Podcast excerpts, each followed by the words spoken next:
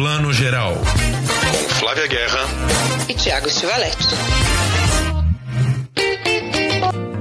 É pau, é pedra, é o fim do caminho. É o resto de toco, é um pouco sozinho. É um caco de vidro, é a vida, é o sol. É a noite, é a morte, é o laço, é o anzol. É peroba do campo, é o nó da madeira. Bom dia, boa tarde, boa noite para você que está vendo e escutando o Plano Geral, seu videocast e podcast de cinema, streaming, séries de TV. Sempre muito cinema, mas hoje Vamos falar de The Morning Show, uma série muito querida nossa desde 2019. Jennifer Aniston e Reese Witherspoon estão, estão de volta agora ao lado de John Hamm, do nosso querido John Hamm de Mad Men, para agitar essa terceira temporada que já começou com tudo. Daqui a pouquinho vamos ter Murilo Benício e Drica Moraes falando de Pérola, uma comédia deliciosa que estreia nesta quinta-feira nos cinemas, adaptação de uma peça teatral de muito sucesso dos anos 90. Quem tem mais de 35 aí, talvez 40, lembre muito da peça conversa com Vera Holtz, agora é a Drica, que dá vida à Pérola. Eles tiveram um papo delicioso com a gente. E para falar de tudo isso e mais um pouco, Flávia Guerra, bem-vinda. Bom dia, boa tarde, boa noite. Bom dia, boa tarde, boa noite. Muita coisa, né? Essa é uma semana bem equilibrada. Tem série, tem cinema, tem de tudo um pouco. É isso. Vou ter mais umas surpresinhas também de cinema que a gente vai falar mais pra frente. Vamos começar por Morning Show, gente, que voltou com tudo, né? Série de 2019, chegando agora a sua terceira temporada. Eu confesso, Flávia, que eu tenho sempre meio que a, a síndrome do bode da terceira temporada. Em geral, começa a terceira temporada, eu, eu dou uma bodeada, assim, do tipo, ah, já viu que tinha que ver, já deu. Agora, que roteiro, hein? Não dá para ignorar, não. Não dá. Morning Show, é, eu entendo, assim, porque a terceira temporada falar já, já, já estendeu, já tratou, né? Já terminou de um jeito belíssimo a segunda, quem assistiu sabe. Você fala o que que vem depois. E aí eles dão essa guinada, né? O que eu acho que é muito interessante nessa nova temporada é o, como você disse, obviamente, o roteiro mas é como é que eles incorporam os temas que estão aí no mundo, né? Eleição, é democracia, direitos das mulheres, a questão da perda do direito ao aborto em alguns estados dos Estados Unidos, que é uma coisa super atual, né? Diferença racial, diferença salarial, a tecnologia que a gente já tinha comentado semana passada, né? Que os grandes né, magnatas aí das empresas de tecnologia estão dominando a comunicação, as empresas de comunicação. Então, assim, é incrível como eles conseguiram trazer trazer os assuntos do mundo para uma série e que não fica com cara de agenda, né? De precisamos falar desses tópicos. Não, tá tudo muito, muito fluido ali, né? Muito orgânico, para usar um clichêzão aqui. They're making moves. Seems like everybody is. Wanted to make a difference. every day I'm all over this network. I need to have a say in the future of this place.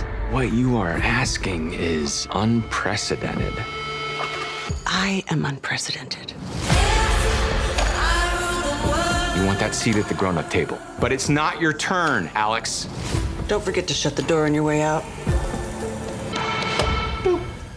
Pois é, além de tudo isso que você falou, né? Você já citou aí, né? O John Hamm faz um, um mega bilionário, né? Muito inspirado aí no Elon Musk, né? É, dono do X, né? Que agora o Twitter agora virou X. E, e é, como todo bom bilionário, um cara arrogante, né? Complicado se lidar. E a gente já começa a série vendo um grande namoro dele né? Com o personagem do. Ai meu Deus, esqueci o nome dele aqui. Do Billy Crudup. Corey, né? Corey. O Corey, exatamente. Que o Corey é aí um dos um dos grandes diretores da UBS, né, da, da, da, da, emissora que transmite o The Morning Show, né, é o cara que desde a primeira temporada dá as cartas aí no sobe e desce dentro do jornal, né, tudo de, de bom e de ruim que uh, Jennifer Aniston, Reese Witherspoon até o Steve Carell na primeira temporada viveram. Tem o dedo aí do Billy Crudup, do Corey, né, e ele agora começa essa temporada muito namorando esse bilionário, né, querendo vender a, a emissora inteira para o bilionário, obviamente, para faturar algum com isso. Só que ele vai enfrentar muitas resistências em volta dele, né? É, e eu acho que procede, né? Ao mesmo tempo que eu entendo, assim, é, é, tem, tem mais por vir, né? Claro, a gente não viu ainda a série toda, a Apple tá colocando, né, os episódios, dois estrearam e agora é um por semana. Mas, assim, a, a primeira temporada, ele surgiu como um cara até, né, para usar um termo exagerado, feminista, que trouxe, que era filho de uma mulher humilde, que queria dar, né, espaço para personagem da, da Bradley, né, que é a Reese Witherspoon, Winterspoon, que é uma né, jornalista aí de, de cadeia B, né, e tal, e trazer as agendas aí novas. Dessa vez aqui parece que ele está sendo um executivo como qualquer outro, que quer vender, que ai, quer, quer jogar no futuro porque não quer perder a relevância. Você vai se perguntando meio cadê a ética desse cara, o pouco que ele tinha ali na primeira temporada, que segurou um pouco na segunda, né? Ele, ele tá quase um vilão, quase assim. Então, a gente sabe que vai vir coisa ainda, várias reviravoltas, mas ele surge, né, como aliado a esse grande poder do momento, né? E as, as mulheres, cada uma, né, disputando ali uma, um lugar, né? A Alex meio sendo usada, né? Como uma peça ali, né?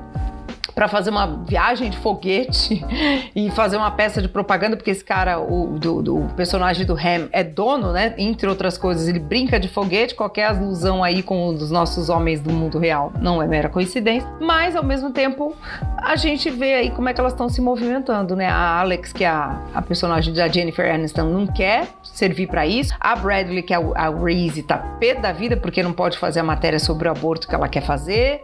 Então, discute muito também que é aí, para nossa alegria, a liberdade do jornalismo, né? Até onde vai, até um jornalismo livre vai e onde entra a corporação e a empresa atrás disso, né? Isso é muito interessante. Pra gente, então, que é jornalismo, é uma delícia. Pois é, você falou aí é, em, em racismo, em feminismo, em sororidade, que é um tema já desde a primeira temporada, né? É, eu acho que uma das grandes coisas que essa série subverte é que você imagina que para é, orientar o drama de uma série como essa, você vai ter que ter uma grande rivalidade entre a Alex e a Bradley, né? Entre a Jennifer Aniston, veterana, e a Reese Witherspoon, que é a mais novata, que entrou há menos tempo na emissora, que vai ser um esquema bem ali do filme A Malvada, né? Atriz veterana versus atriz novata, uma tentando puxar o tapete da outra.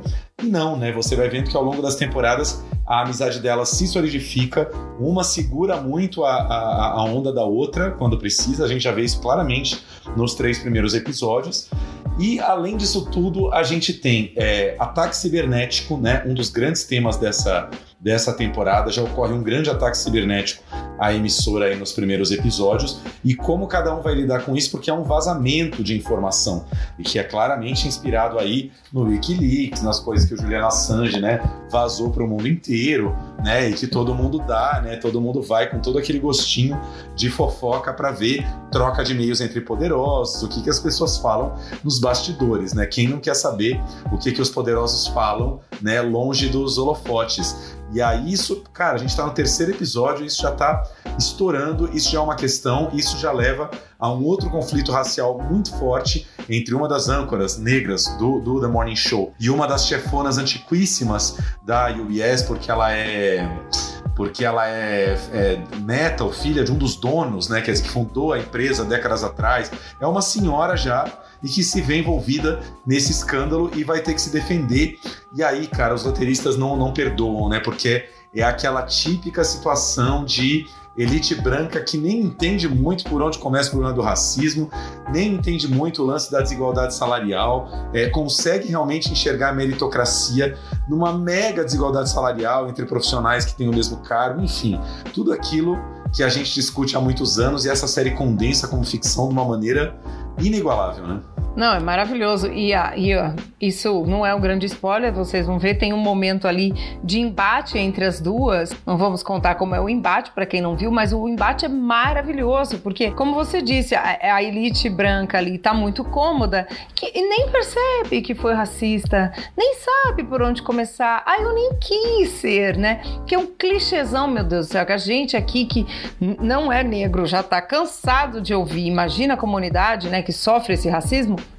Mas o jeito que eles colocam, assim, é, né, a situação em que eles colocam esse diálogo é maravilhosa, né? E eu acho muito bacana também como tem os estratos de poder também entre quem sofre esse racismo, né? Porque a personagem da a Karen Pittman, né, que faz a Maya Jordan, que é a nova editora zona desse morning show, né? Porque antes era o Chip Black, Chip Black né, que é o Mark Duplass, que virou meio assistente geral da Jennifer Aniston e deixou de ser o diretorzão, né? Aí essa que é a Maya, que era assistente, vamos dizer assim, subiu, ela tem que também se colocar como uma mulher negra profissional ali dentro nessa situação. Então, ainda tem isso também, a questão de layers de poder dentro da mesma empresa com personagens que sofrem o mesmo racismo. É muito complexo, né? É muito sofisticado, assim.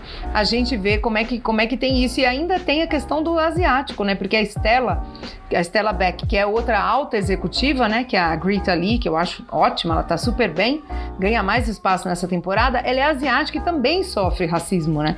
Aí, para completar, ainda tem o cara que é filho de cubanos, né? Que é o Ianco Flores, que diz: Não, eu podia ser armênio, podia ser turco, podia ser o quê? Eu também sofro porque eu sou latino, então eu eternamente vou ficar preso a isso. Então, nossa, quando você vê essa discussão, você fala: Meu Deus, como é que a gente resolve esse angu de caroço dentro de uma empresa como a UBA? Então, é muito real, é muito muito, bem escrito, né? Palmas para eles. Pois é, duas coisas que me chamam muito a atenção. O como eles levam é, boa parte dos conflitos para o ao vivo do Morning Show, né? Então, esse grande conflito aí da Síbio com a âncora vai ser ao vivo no The Morning Show, né? Que é uma coisa tão americana assim, né? Todo conflito é potencializado se você levar ou para a arena do cinema ou para a arena da televisão, ainda mais no ao vivo, né? O, o, país inteiro acompanhando aquelas gafes que podem sair ao vivo, né?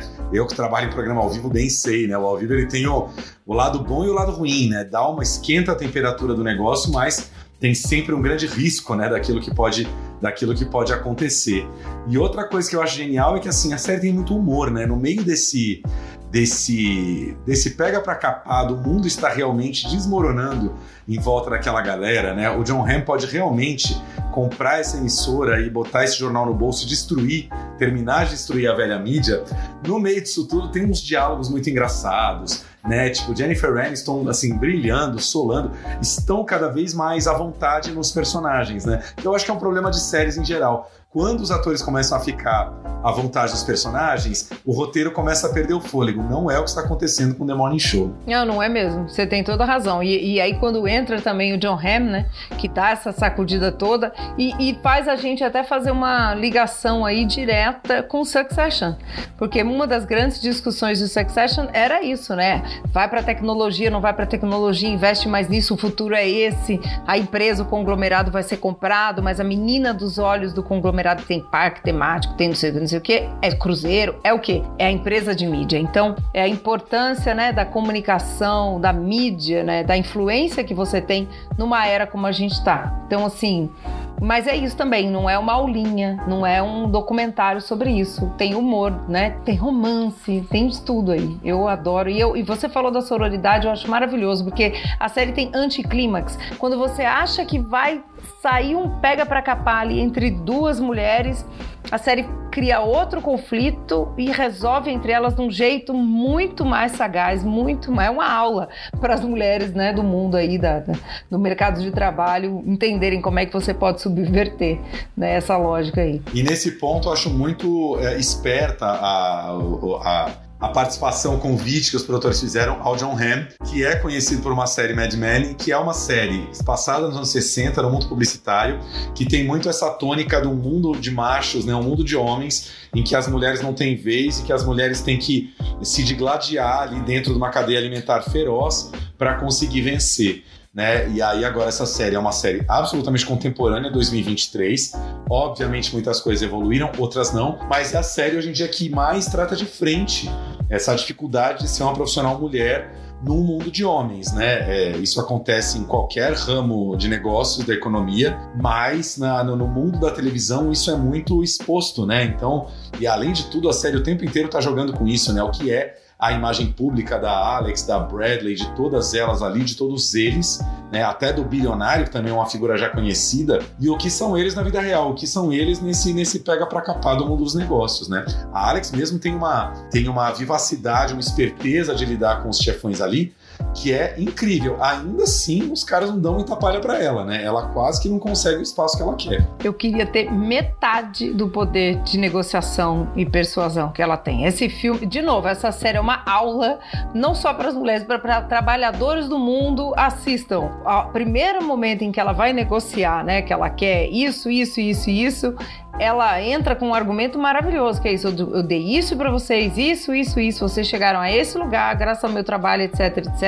E, e aí, né, depois tem um momento lá pra frente que diz, ah, o que que a Alex, a Sibyl, né, essa grande executiva, fala, o que que ela queria? E o Corey fala, demais, como sempre, né? Tipo assim, ela tá querendo o justo pro tamanho, né, do simbolismo que ela representa ali dentro dessa empresa, ele é a cara dessa empresa, mas quando ela pede, é too much, ela tá pedindo demais. Então, assim, é, essas, né, filigranas aí do mundo, do trabalho, são muito interessantes. E esse lance de que, né, deve ser muito delicada essa construção da sororidade, porque é uma construção, né? As mulheres foram, também aprenderam a se digladiar entre si no mundo de homens, né? Então, só nesses três episódios já tem ali um momento em que a Alex tem certeza que ela pode contar com a Sibyl, que é essa senhora, né, uma das grandes acionistas, ela acha que a Sírio está totalmente do lado dela, só que nem tanto, né? Quer dizer, os, os interesses dos negócios, do dinheiro vêm antes. A Sírio tem as suas tretas com os homens, mas ela também não é tão legal com as mulheres, enfim. É todo um grande saco de gato. Enfim, a questão é poder, né?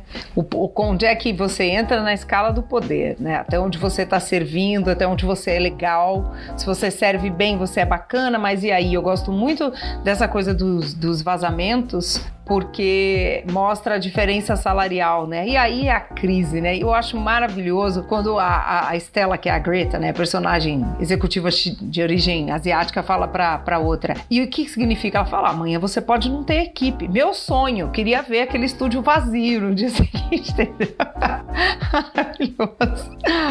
É muito, muito. A Estela é uma personagem muito maravilhosa, né? Porque ela também, ela dá duro ali para ser uma leoa no mundo dos negócios. Só que nessa, isso que é legal, né? Série que os personagens têm matizes, não são puros clichês, né? Até a segunda temporada ela é uma mega leoa voraz inclusive para cima das outras mulheres. Ela agora está começando a dar uma balançada, né? ela agora está vendo que né, todo mundo pode se ferrar a qualquer momento. Né? E é isso, é o capitalismo no seu melhor. Né? O Corey achando que está ali, né? No maior love com o bilionário, será que está mesmo? Né? Quer dizer, existe uma diferença de escala financeira entre os dois gigantes, então não vá achando, amigo, que você é amiguinho do bilionário do dia para noite. Three, two, one. We're off the air. What's happening? Someone's in the system. Get that UBA has been the target of a cyber attack. This hack is nuclear. Certain things may come to light. Did you ever tell anybody? Personal things that were never meant to be shared. Let all the secrets come out. They did not protect me. They didn't protect you, but I did.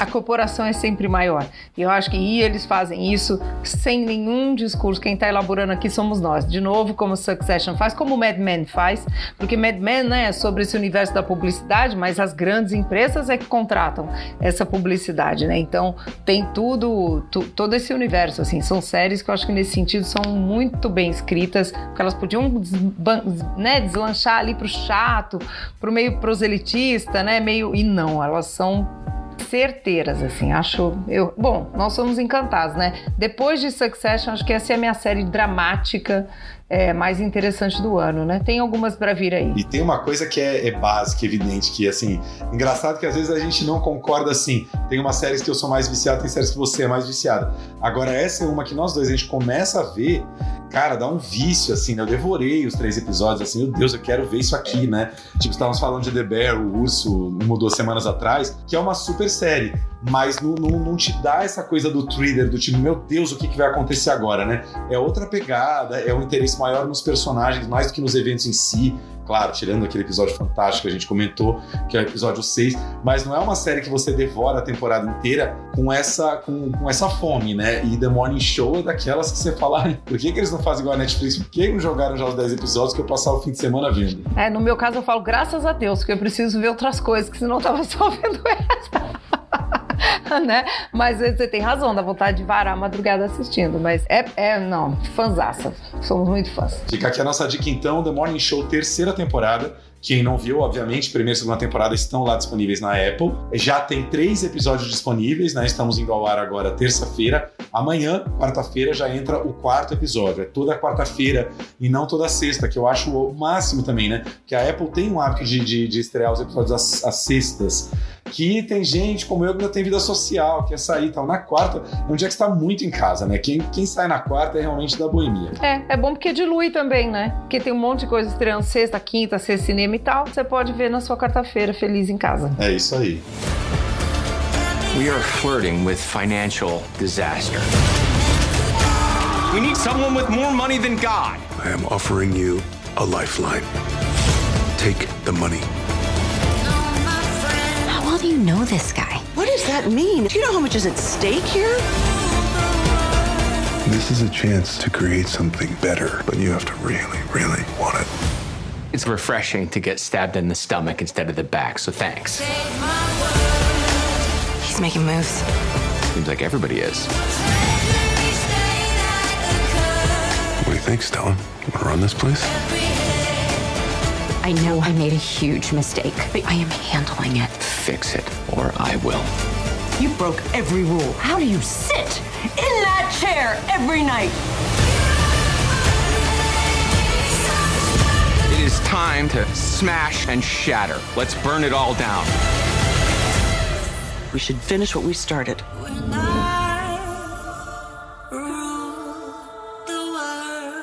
Flavinha, vamos falar de cinema um pouquinho. Estreou aí um dos grandes documentários do ano, aquilo que o Brasil mais faz de melhor, que é documentário musical, história da nossa música, né? Elise Tom, Só Tinha Que Ser Com Você, né? Do nosso querido Sérgio Oliveira, contando a história aí desse encontro, né? É muito louco a gente que nasceu ali, né? 77, 78, ou seja, um pouco depois desse grande álbum ser feito, esse álbum é de 74, vai completar 50 anos no ano que vem, a gente ouve Águas de Março, a gente ouve essas músicas, parece assim, ah, os dois sempre foram muito amigos, eles e Tom, né? E o filme mostra que não, né? Só que não, né? E eu acho que esse é o grande pulo do gato. Você sabe que é, o Roberto também dirigiu o documentário sobre a Rita Lee, né? Ele é da área, ele foi empresário da Elis nessa fase, né? Então, esses arquivos em Super 8 que a gente vê, eu acho que são Super 8 sim, mas é película, que foram restaurados em 4K, aliás, né? A O2 também fez trabalho, a distribuição é da O2 Play. É, esses arquivos estavam com ele, né? É, ele tinha, ele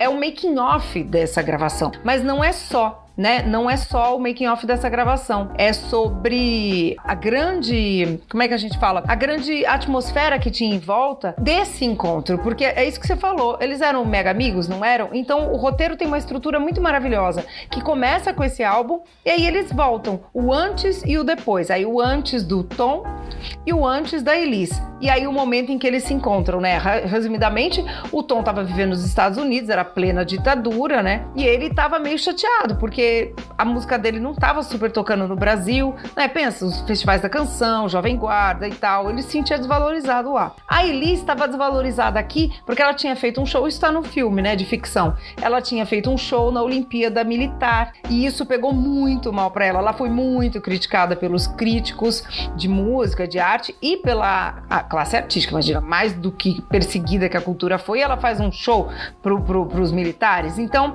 ela queria redesenhar a carreira. Chamou o Roberto para ajudá-la, ele, ele se tornou empresário dela, e aí eles tiveram essa ideia de fazer este show. Aí os caras falam, maravilhoso, né? Mas e aí? Faz com o André Midani, né, que era da, da gravadora na época, ele deu uma, dá uma entrevista e fala: Ah, lindo, maravilhosa ideia, e faz como agora? Como é que faz isso? Porque a gente que cresceu com esse álbum, como esse álbum não existiria, né? Mas ele podia não ter existido. Olha o momento em que esse álbum aconteceu, né? Com certeza. E tinha essa coisa também que a Elis, né, que sempre foi uma pessoa um pouco dos boleros, né, e que também tinha a coisa da voz rasgada, uma potência vocal impressionante, né? Tinha uma certa resistência à bossa nova, enfim, era uma resistência muito é, muito fácil de se entender, porque assim, né? Ela já veio num momento em que você ser rotulada como cantora de bossa nova, isso limitaria muito ela, né? E ela era uma pessoa ligada ao melhor da música brasileira em vários estilos. Então tinha um pouco essa resistência também de gravar um álbum com Tom Jobim,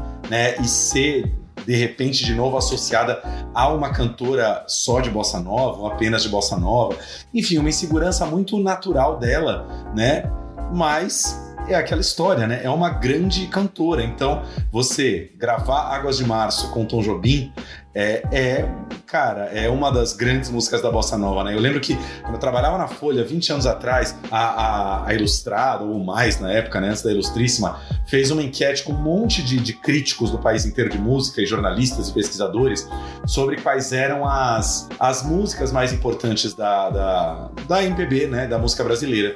E Águas de Março ficou em primeiro lugar, acima de Construção de Chico Buarque, acima de muitas outras, porque é isso, né? A construção é aquela obra-prima também de letra e tal, mas o Águas de Março tem uma riqueza de letra que canta o país inteiro, dentro da bossa nova, mas com a pegada deles, que, cara, aí não tem para ninguém. Né?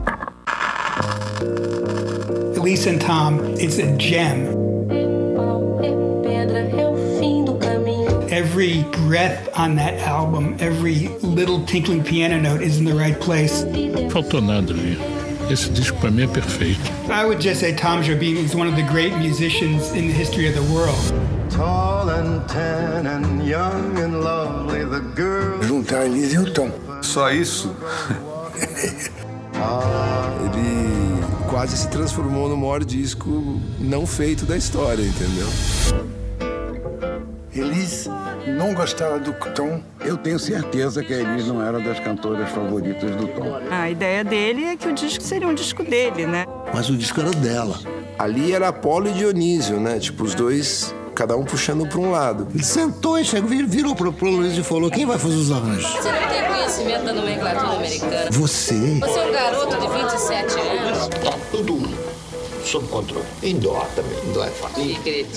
Vamos lá. E tem outra coisa, é isso que você fala, né? Tem todo esse contexto e esse contexto é contado por gente que não só manja do assunto, como estava lá, como viveu. Isso faz toda a diferença, né? Porque a gente falou aqui, né? A fi é um filme de, né, o Roberto de Oliveira, que eu já contextualizei. A direção, né, ele é todo dirigido pelo Roberto de Oliveira e o John Toby Azulay, que estava lá e fez as imagens, né? Que, né, John Toby é um grande músico, um, um, grande profissional também. O roteiro é do Roberto e do Nelson Mota, um dos grandes especialistas no assunto. Então, assim, tudo isso que tem, que tem é, em volta também faz toda a diferença, porque eles contam esse bastidor, mas não é só, ah, a gente fica lá assistindo, olha, agora a Elis fez isso, Tom fez aquilo.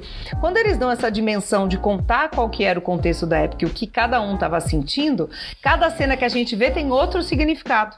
Né, ganha uma terceira dimensão. Olha, a Elis estava muito feliz, mas ela estava tensa. Olha, a Elis levou o arranjador. O que, que é levar o arranjador para gravar com um cara que é apenas um dos maiores maestros do mundo, considerado um dos grandes né, músicos, né, autores, escritores de música, né, que era o Tom Jobim. Então, o que, que isso significava, né? E aí o Nelson Mota diz, como você mesmo falou, Ti, que para Elis, ele fala: "Ah, vamos falar a verdade aqui. Para Elis, quem cantava bossa nova é porque não tinha voz para cantar. Quem tinha voz para cantar era essa musicona derramada, né, da Elis. Então, imagina juntar tudo isso aí. É, e, e deu bom, né? É, é considerado os melhores álbuns da história da música mundial. Apesar de tudo ou por causa de tudo. Com certeza, cara. Impressionante. É aquela história, né? É, a gente vê uma obra-prima dessas pronta, né? E a música ainda que, que envolve harmonia, né? E você ouve aqueles dois cantando harmonicamente você pensa, foi só alegria, né? Como, como é interessante você ver que tem muita briga, muito suor, muito conflito por trás, né? Artistas de gênio como esses dois eram, é, cara, cada um quer um pouco impor a sua visão, claro, né? E vem medo, e vem insegurança. O resultado não tá pronto ainda, né? A gente viu o resultado final depois, é maravilhoso, mas na hora aquilo dá uma certa insegurança, não tem jeito. Não, com certeza. É um filmaço, ganhou né, o prêmio da crítica da Mostra de São Paulo do ano passado, participou de outros festivais, vem ganhando prêmios pelo mundo e acho lindo que está estreando no cinema, porque a gente sempre fala aqui, né, Ti, que o, o som hoje em dia é um ingrediente tão importante quanto a imagem no cinema. Então, ouvir esse filme, né, num, num, som maravilhoso, masterizado e com as imagens restauradas, fora as entrevistas atuais, é um prato cheio, gente. Assistam, porque a história é muito bem contada, não é só um grande videoclipe para você ouvi-los, não. Você vai entrar nessa história e que, que demais, assim, que legal que quase 50 anos depois o Roberto tirou esses filmes da gaveta e deu esse tratamento para transformar num filme. É isso aí. Então, Elise Tom só tinha que ser com você de Roberto Oliveira nos cinemas já para todo mundo ver. Houve um momento que ela disse: "Chega, vamos embora daqui". O Tom nunca foi um músico conservador, ele pelo contrário, ele sempre foi muito moderno. Eu acho que aí ele ouvindo, falou: peraí, tem alguma coisa certa aí. E aí tudo começou a ficar bom. A partir dali, eles estavam apenas indo rumo a uma obra-prima.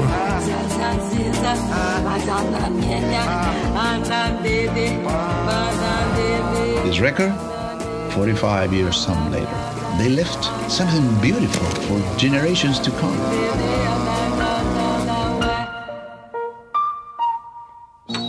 Fiquem agora com a entrevista maravilhosa de Murilo Benício, diretor, e Drica Moraes, atriz, falando dessa comédia deliciosa Pérola, que entra em cartaz nesta quinta-feira agora, depois de amanhã, dia 28, nos cinemas de todo o país. É isso aí.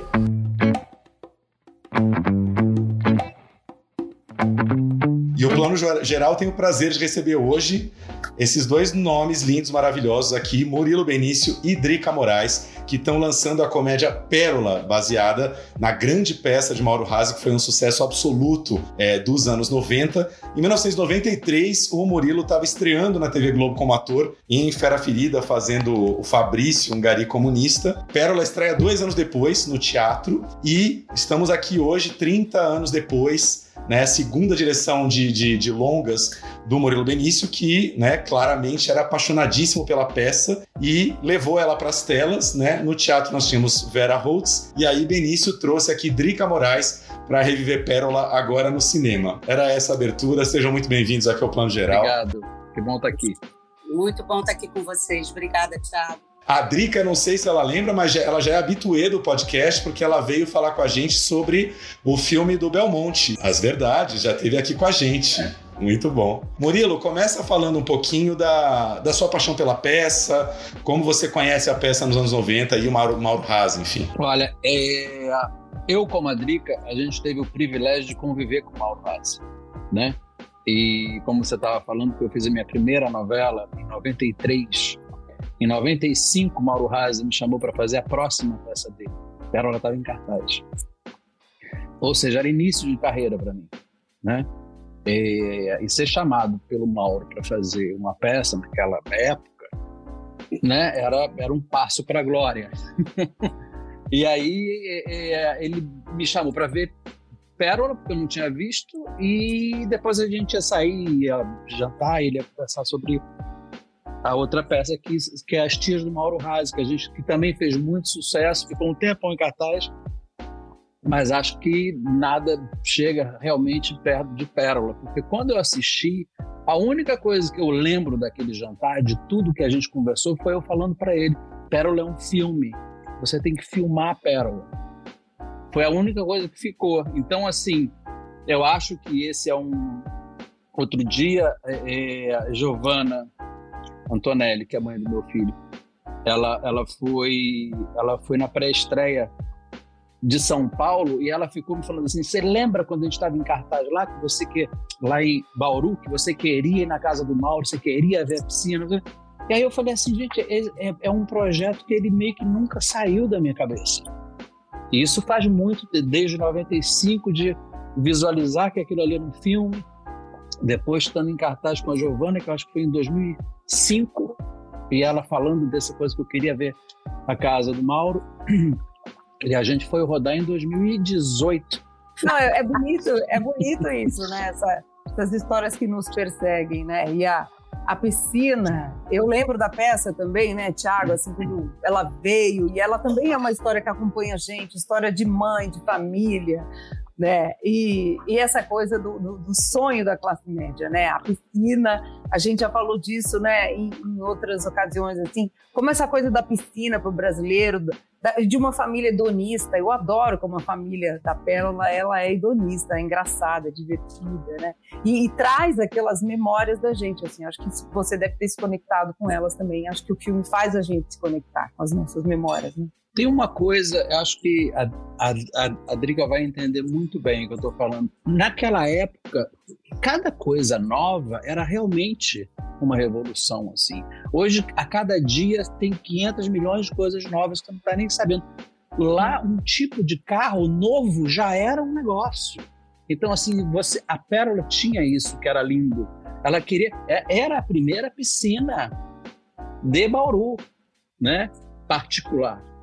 Então tinha essa coisa, né, Drica? Que a, gente, que a gente viveu isso muito, né?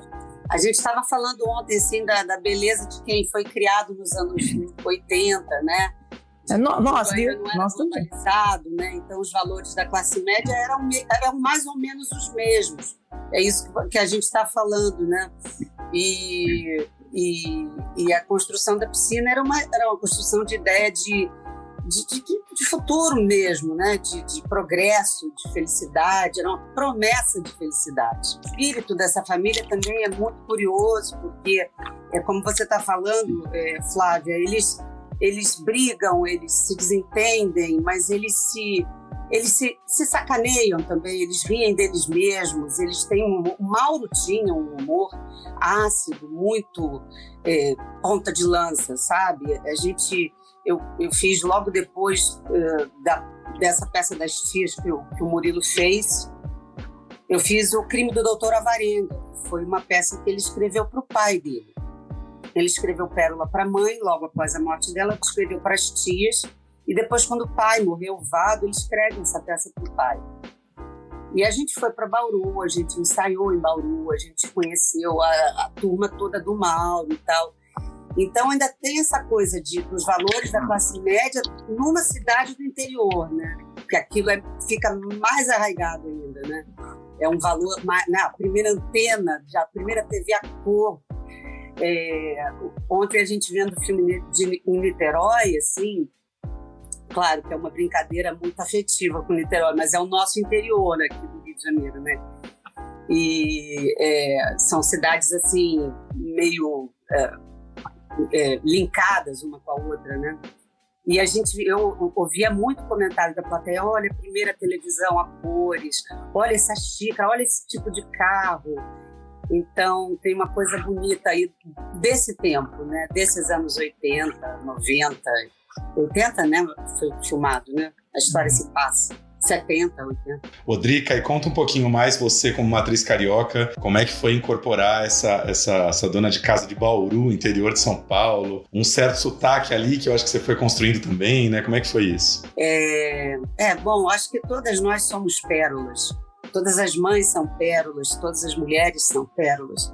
Pérola, na verdade, é uma mulher comum, é uma mulher que tem milhares no Brasil iguais a ela, né? cheia de amor, de, de afeto, de, obsessão pelo filho e, e, e, essa coisa do sotaque foi engraçado porque eu tenho um pouquinho no meu repertório algumas algumas personagens que passearam por ali eu fiz logo depois que eu fiquei curado eu fiz o Jorginho Fernando me chamou para fazer Guerra dos Sexos e eu fiz uma pessoa da Moca uma mulher da Moca que tinha um pouquinho desse de um, de um, de um paulista meio interiorano, interiorano eu tinha uma caipirinha que eu já tinha, uma caipirinha ótima, uma caipira que eu tinha feito no chocolate com pimenta, que também tinha o interior de, de São Paulo. Eu fico fazendo uma mistura, né? A gente, depois com a memória que eu tinha da Vera também, eu tenho um ouvido bom para sotaques e tal. E, e a gente também era um elenco misto. Os homens são a maioria de Minas, né? o Léo, o Gustavo e o, e o, Rodolfo. As tias são de São Paulo, a Lavínia, a Mari e a, e a Claudinha, e eu, Luiz e o Jefferson aqui do Rio, e o Dr. Henrique, que é o, que é o Gilrai Coutinho. Então é um elenco muito pequenininho, mas todos eram daquele lugar. Né? Então era importante a gente criar ali uma, uma fala meio comum. E eu acho que a gente conseguiu criar uma prosódia sem fazer muita aula, a gente teve um dia, não sei se o Murilo lembra, que eu falei: ai, gente, a gente tem que resolver esse negócio do sotaque. Aí foi a Leila e deu uma, super, uma supervisionada numa leitura e falou: tá tudo bem, gente, vocês vão se encontrar, que vocês estão com, com a energia do personagem. Que isso que é o importante, né? Acho que você, você tem um personagem assim, é, essas coisas, elas elas, elas passam, sabe? Foi bom você tocar no assunto, porque a Pérola é uma caipira com 18 caipirinhas, né, gente? Depois da piscina, a outra obsessão de, de Dona Pérola são as caipirinhas, né? Nunca vi alguém tão apaixonado por caipirinha.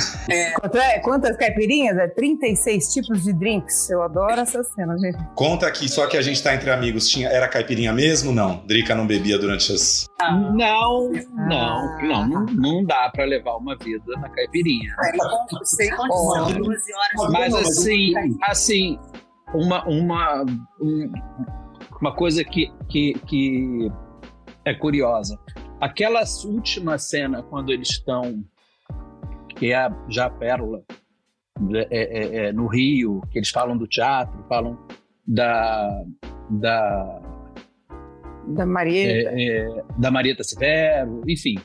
Essa cena era a última coisa que a gente tinha que fazer no dia. Era a última cena. As pessoas diziam, ah, o, o... vieram me dizer, ah, os atores, será que dá, dá para tomar uma cerveja? Eu falei, claro! A gente está terminando o dia. A gente estava terminando o dia. Não é meio-dia, são oito da, da, da noite de uma última cena. Vamos tomar uma cerveja em cena. Mas aí não é de né? praxe. Né? É, nessa Nesse cena a gente bebeu de verdade. É, Murilo lembrou bem, eu tinha ah. esquecido disso. Mas com moderação e com responsabilidade. A gente já tinha terminado o nosso dia. É, e não é a vodka, né? Não é uma vodka, aquela lá, aquela, né, que tá na geladeira. Já que pode beber, vou tomar um esqui.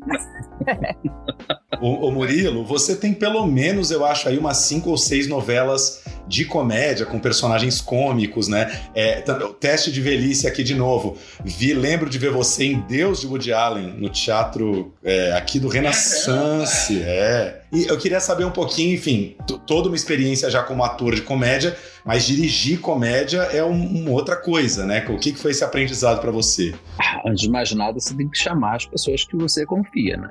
Que você sabe que, que você não vai ter trabalho, né? Você não vai porque se eu tivesse que ter feito, a gente não teria feito o filme que, que, que eu acho que ele se tornou, né? Eu acho que todo mundo trouxe é, é tudo é, é, desse lugar, dessa comédia, dessa família. Eu acho que eu recebi o presente desse elenco, é, eu só fui ajustando aqui, empurrando uma coisinha para cá, uma outra para cá, só fui adequando ao, ao que eu já tinha imaginado na minha cabeça. Mas foi meio assim, eu não eu não, eu não dirigi alguma piada, acho que isso não, em nenhum momento existiu. Não, não, Drica?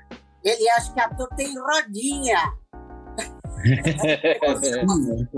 é uma frase da Pérola. Eu vou empurrar é. essa parede para lá e trazer aquela lá pro fundo.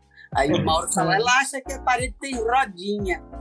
Não, mas eu acho que foi tão é, delicioso, assim, o elenco, realmente o Murilo conseguiu reunir uma turma que se entrosou muito. Isso é meio clichê falar assim, mas é, quando a cozinha é boa, o, o, resultado do trabalho fica bom. A nossa coxia era muito boa, a nossa cozinha era muito boa. A gente se se cuidava muito, se ajudava muito, sabe? E, e isso tá lá no filme, né? O tempo todo. O Murilo, ele pede muito, ele sabia muito o filme que ele queria e quando ele queria um certo improviso, ele pedia esse certo improviso. Tem um, sei lá, falando das cenas especificamente, ontem eu lembrei da, da cena do num dos ataques do baralho. ah, não, então tá que, que, o doutor Henrique chega e estão todos na sala esperando. Eu quero um silêncio de 10 segundos, contem até 10. Quando ele falar que a mãe tem uma pressão alta, comecem a falar loucamente. Aí, funcionou, eu acho que essa cena funciona super bem, assim, no, na condução, na direção e no pedido de, de improviso. É porque a comédia vai muito no timing, né? E não é uma comédia eu, que eu gosto muito, assim, na minha, na, no jeito que eu sinto o filme, que quer ser comédia a todo custo. O, o, a graça é, são essas situações mesmo que vêm. E as famílias têm, a gente tem essas situações, elas são engraçadas, né? Se a gente até se olhar, é. então elas são mais eu engraçadas. Acho, eu acho que tem uma coisa no filme né, Drica, que tem, é, é, ele é despretensioso um pouco de tudo. Isso. Né? Ele, ele, ele, ele, é, ele, é, ele é simples para chegar no coração. É isso que a gente queria. É. Então, não tem muita. É, é, é, o dia a dia que você se reconhece, você ri de uma coisa, não porque ela é tão engraçada assim, mas porque a sua mãe faz igual, né? Porque o teu avô, porque você passou, porque você lembra de uma pessoa. Então, chega uma hora que parece que está sendo contada a sua vida ali, mesmo que aquela história seja tão diferente. Então, eu acho que é aí que a gente acerta nesse filme. não foi exatamente nessa coisa no, no, acerto da piada, né? Ou no acerto do momento, não é, Drica? Um pouco. Eu acho totalmente. Eu acho que o filme, quem não gosta até do gênero, a gente não sabe nem direito que gênero é esse. Eu acho que é um tipo de filme que não tem muito no cinema nacional recente, assim, um, uma comédia romântica, uma comédia dramática ou um drama cômico, mas é um filme que, que ele fala das mazelas da, da, da rotina de uma família classe média, mas com muita suavidade, com muita poesia. Então ele não se encaixa na, nesse humor blockbuster, que também é muito legal, mas não é isso. Não é um filme de humorista, não é um filme de comediante, é um filme de atores. Né? Isso dá uma, dá uma profundidade e, e leveza. A gente realmente queria trazer o Mauro de volta. Não, não, é, não, é só porque dentro do que você falou, é, é, é importante dizer que é, é muito engraçado. Sim. Não, é o que a gente ouve assim, do espectador é, é assim, é uma comédia sim também. É, ela é vista nesse lugar também. Apesar de não ter sido feita para isso. Sim. Ela, ela é vista, ela é vista como comédia. As pessoas, elas se divertem muito vendo esse filme, o que pra gente é um delírio, né? É, não, eu digo que é, é uma comédia multifacetada, entendeu? Não é uma comédia ponto, não é. É uma comédia. Não é uma comédia que vai só para um lugar, né? Que, que vai só para um lugar. Ela, você ri, ri, de repente você é tomado por alguma coisa pelo coração e vai direto, certeiro, como uma flecha no teu coração pra casa batida. Mauro, a nossa piscina.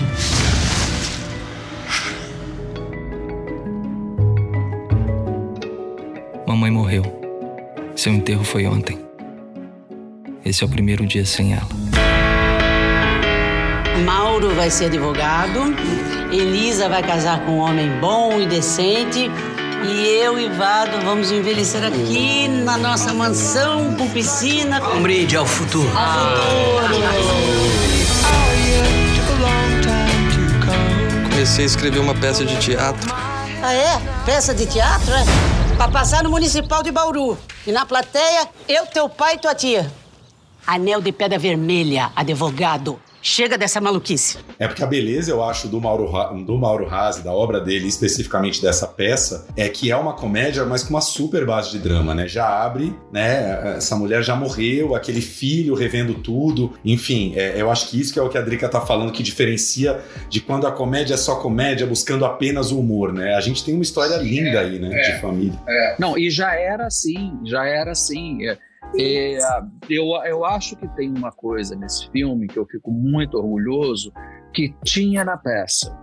Era uma peça divertidíssima e que ela, ela chegava no teu coração. Eu lembro que quando, no final, ontem a gente estava no carro, voltando de Niterói, eu estava lembrando dessa cena que a Vera Holtz aparece lá no, lá no final, assim, lá em cima, uma luz nela, ela já tinha morrido, e ela fala: Mauro, a água está limpa. E aí o Emílio falava: está. E era um blackout, aquilo era, era um soco de emoção, gente. Né? E acho que a gente, a, gente, a gente tem isso no nosso filme, honrando o Mauro. Ô Murilo, agora eu preciso perguntar uma coisa que certeza que passou pela sua cabeça de diretor. Passou pela sua cabeça é, chamar a Vera para uma participação especial? Por que não chamou? Enfim, isso passou por você? Passou. É, a minha ideia, a princípio, era chamar todo mundo para fazer uma participação pequena.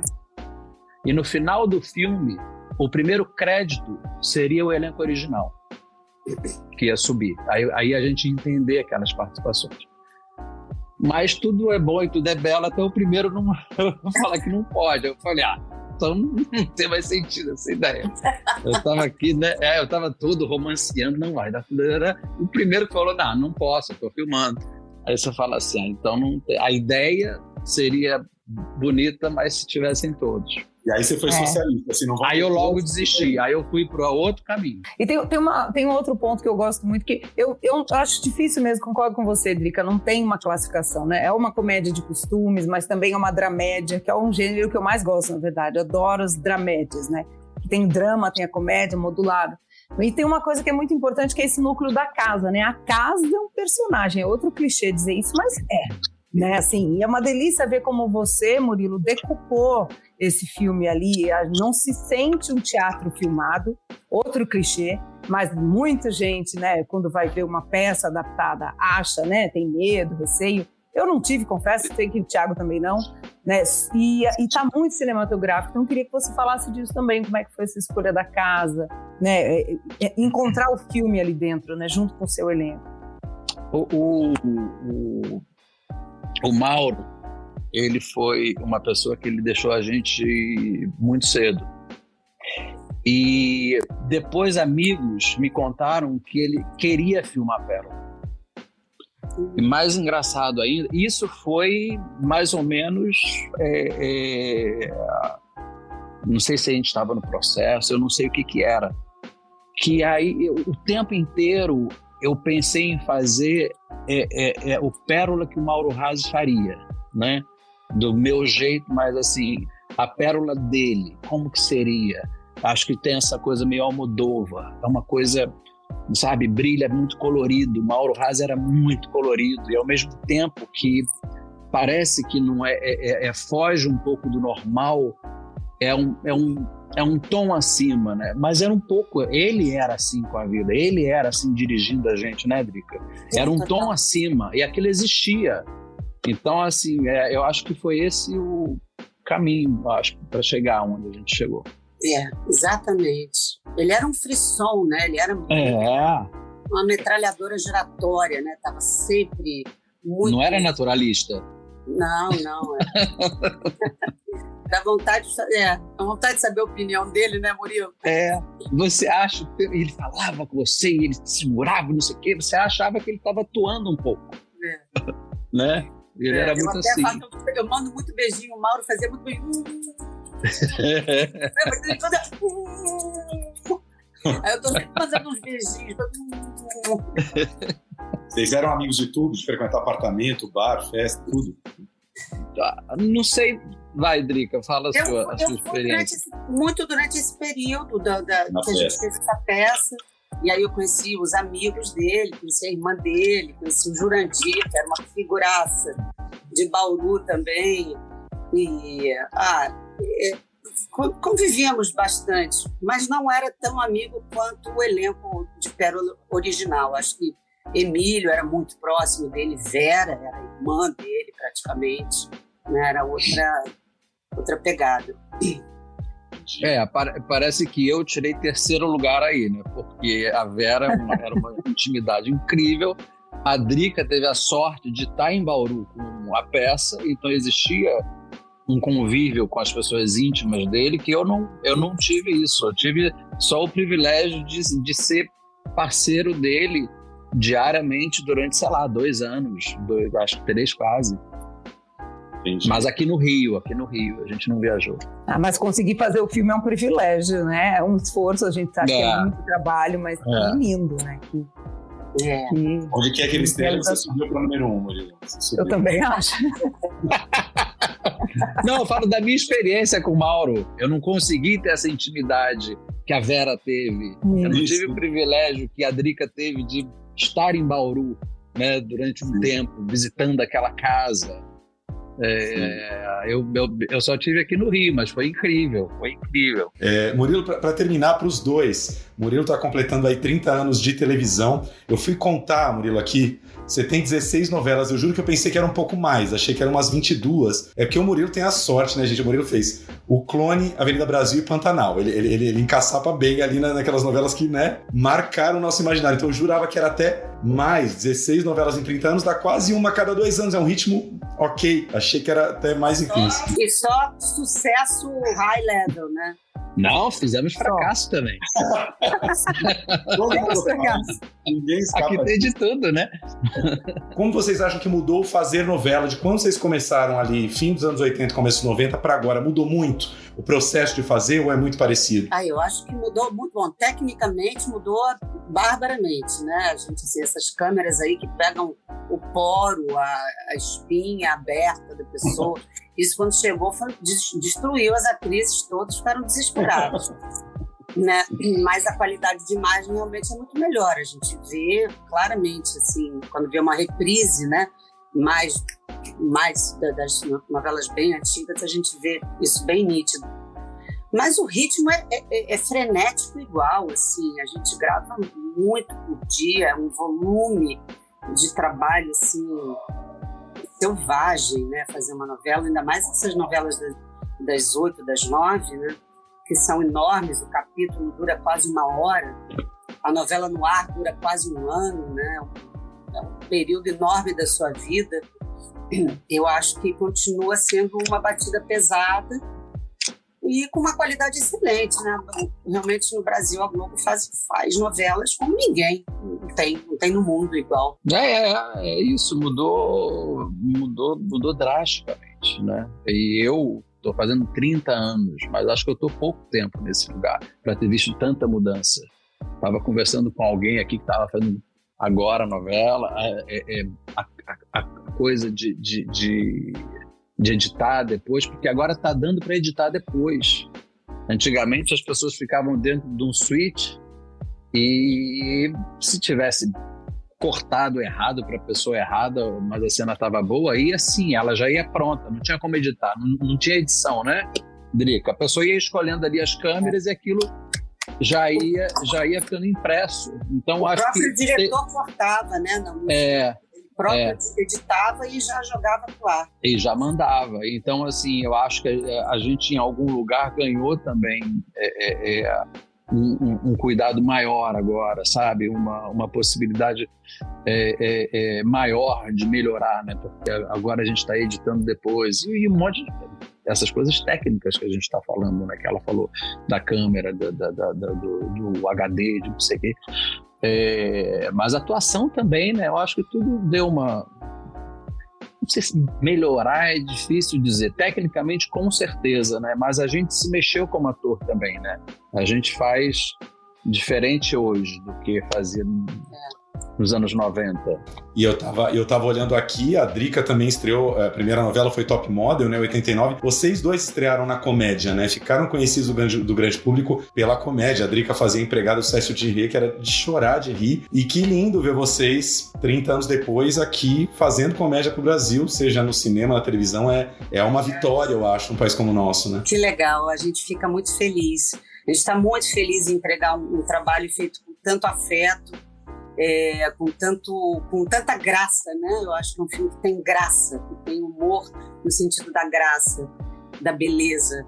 E, e falando da família, que também é um, um, tema que flecha o coração, e trazendo o Mauro de volta, que eu acho esse o, o grande motivo de estarmos todos juntos nesse filme, que partiu da ideia desse rapaz aí, Murilo Benício, mas é um grande autor que as gerações jovens nunca sequer ouviram falar e as gerações antigas, quem não ia ao teatro, também não conhecia. Então é, é um resgate de cultura muito importante que está sendo feito através desse filme. É isso aí. Lembrando então, Pérola, direção Murilo Benício com Drica Moraes, estreia nesta quinta-feira, 28 de setembro. Nos cinemas, vão ver no cinema porque vale a pena. A direção de arte é espetacular, como o Murilo bem lembrou, essas cores de Almodóvar quase. Pode até pensar, né, Flavinho, fazer uma sessão dupla com o filme do Almodóvar aí, ó, já, já faz uma sessão ultra colorida. Já junta aí, aquelas Vê paredes rosas. Chega em casa, vê carne trêmula, é uma dupla maravilhosa.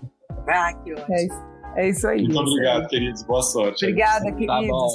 Um beijo. Eu só queria fazer, realmente pedir para as pessoas que, que vão ao cinema logo na primeira No semana. primeiro, Por favor. no primeiro final de semana, porque a gente tem um filme que a gente está tão orgulhoso e esse filme, de uma certa forma, a gente já pode dizer que valeu, porque a gente tem recebido público quando acaba as sessões e a gente percebe como que o povo está sendo tocado com esse filme. Então, assim, a gente está muito orgulhoso e, e ter a possibilidade de ver ele no cinema, numa tela grande, com um monte de gente do lado, é uma experiência diferente. Com Com certeza. certeza. Nada como ser. Obrigado, queridos. Boa sorte aí.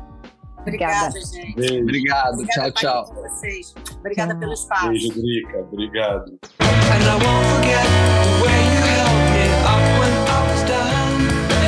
Dessa casa, dessa família insuportável, dessa cidade sem graça.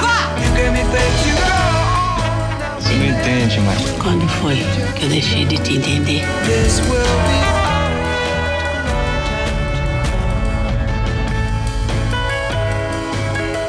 Eu queria tanto que vocês fossem felizes.